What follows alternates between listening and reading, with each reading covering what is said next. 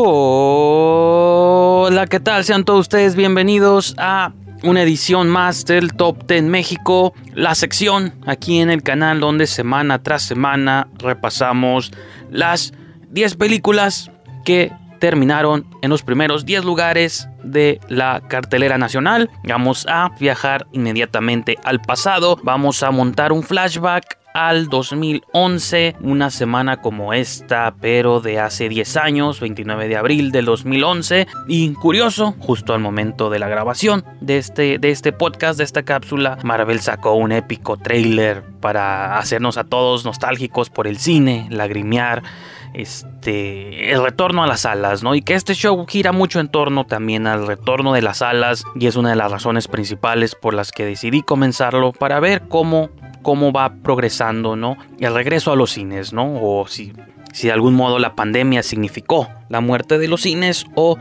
cómo vamos a ir viendo poco a poco su renacimiento. Entonces, hace 10 años estrenaba en nuestras salas la película Thor, la número uno, y me da risa el póster que dice del estudio que les trajo Iron Man, porque en aquel entonces era lo único que tenían para vender, ¿no? O sea, o con orgullo pararse el cuello, Marvel podía decir, hey, ¿se acuerdan que hicimos esta grandiosa película llamada Iron Man? Pues bueno, ahora les traemos Thor de Kenneth Branagh, y por otro lado tenemos la película de Francis Lawrence, Water for Elephants, nunca la he visto, pero pues estrenaba también en aquellas fechas. Agua para elefantes. Pero ahora sí vayamos al top 10. Vamos de inmediato a revelar cuáles fueron las 10 películas que estuvieron en las 10 posiciones del fin de semana. Y cosas muy interesantes. Así que vámonos de inmediato. Número 10. La dos veces ganadora al Oscar como mejor guion adaptado y mejor actuación. The Father, distribuida por Cima Entertainment. En su quinta semana cae dos posiciones del número 8 al número 10 y probablemente las siguientes semanas ya no aparezca en el top. El primer estreno, primer estreno de 4, tenemos la película mexicana No, porque me enamoro, me encantan los títulos mexicanos, No, porque me enamoro de videocine en su semana de debut pues estrena en noveno lugar. Pensé que iba a estrenar un poco más alto por el tipo de plot, pero pues debutó en un bajo, en un bajo probablemente decepcionante, noveno lugar. En número 8 tenemos Powochny Effect o La mano del demonio, una película rusa. Eh, saben o sabemos que aquí en México nos encantan las películas de terror rusas. Pues bueno, Powochny Effect o La mano del demonio, o en inglés tiene dos títulos, se llama Side Effects y Mara entonces la podemos conocer con estos cuatro distintos títulos. Y está distribuida por Corazón Films. Eh, número 7 de Cima Entertainment tenemos Un Milagro Inesperado como si hubiera milagros esperados. Pues bueno, el título original de la película se llama Penguin Bloom con Naomi Watts. Pues es el tercer estreno de la semana. Esta película distribuida por Cima debutó en séptimo lugar. En sexto, descendiendo una posición del 5 baja hasta el 6 de Diamond Films después de 5 semanas en Guerra con mi abuelo o The War with Grandpa. Esta comedia pues ha sido toda una sorpresa. Cuando lleguemos a la siguiente tabla pues hablaré un poquito más de ella. En quinto lugar tenemos Mortal Kombat. Después de tres semanas, pues ya cayó del 4 hasta el quinto lugar. En número 4, el último estreno que hubo en, en este top 10 del fin de semana, Nobody o Nadie de Bob Odenkirk o protagonizada por Bob Odenkirk, dirigida por, fíjense, no es una película rusa, pero es dirigida por un ruso, Ilya Naishuler, que hace varios años hizo la superior, en mi opinión, Hardcore Henry. Nobody sí la vi. Me gustó, no me gustó tanto y no me gustó más que Hardcore Henry. Así que si quieren ver alguna película del ruso Naishuler, pues vean mejor Hardcore Henry. Esta es de Universal Pictures.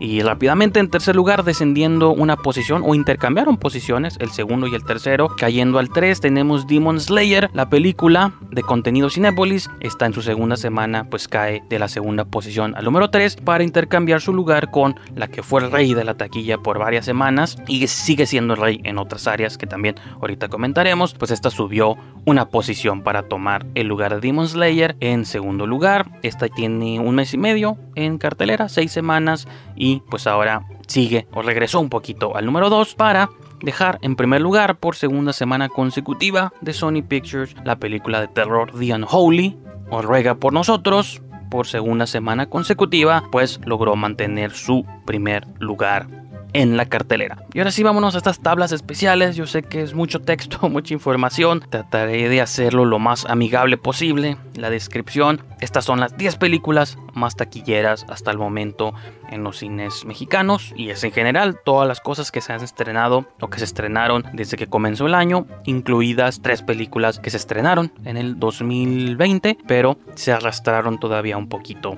al 21 y básicamente están ahí de referencia para que veamos como la disparidad, ¿no? Entre cómo ha sido la taquilla de películas de este año versus con las del año pasado. En décimo lugar juega conmigo la película mexicana que cayó tres posiciones. De momento figura ¿no? en las 10 películas más taquilleras de lo que ha habido este año, con 30.7 millones de pesos. Mortal Kombat asciende del 10 al 9 con 34.3. Eh, la guerra, en guerra con mi abuelo, de War with Grandpa, eh, desciende dos posiciones, del 6 al número 8 con 39.1. Demon Slayer finalmente debuta en este top 10 con 45.7 millones. Esta película pues ha estado rompiendo récords en todas partes del mundo y aquí en México no es la excepción, así que logra debutar en séptimo lugar con 45.7 millones de pesos. Y el número 6 cayendo un lugar del 5 al 6 desciende Tom and Jerry con 55 para dar paso a otra película que debuta en la tabla de Unholy o Ruega por nosotros logra debutar en quinto lugar con 60 4.2 millones de pesos. El cuarto, el tercero y el segundo lugar, pues tenemos Greenland, The Croods y Wonder Woman, que vienen siendo arrastradas del año pasado para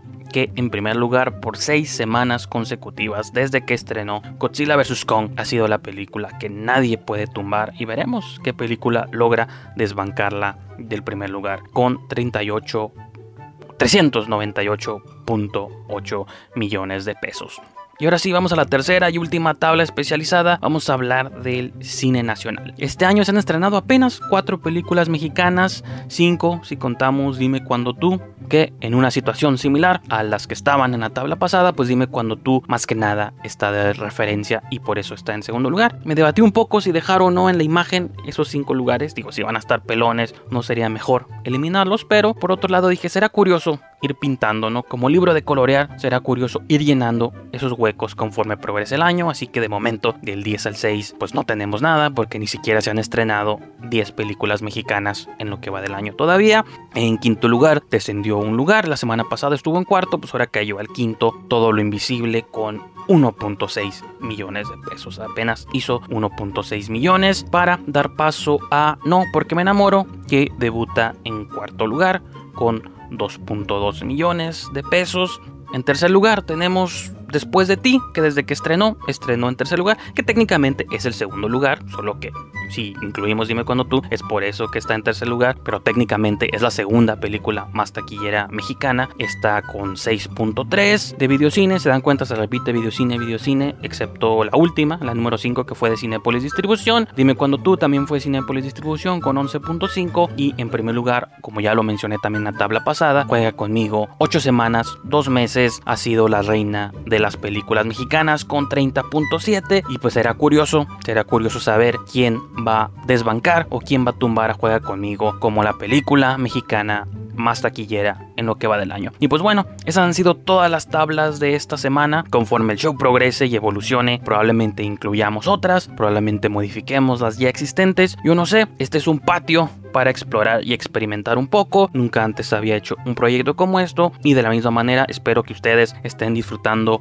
este viaje a través de las posiciones y de los números. Entonces, con eso dejamos el Top 10 México del día de hoy. Gracias por acompañarme y nos vemos hasta el próximo martes. Adiós.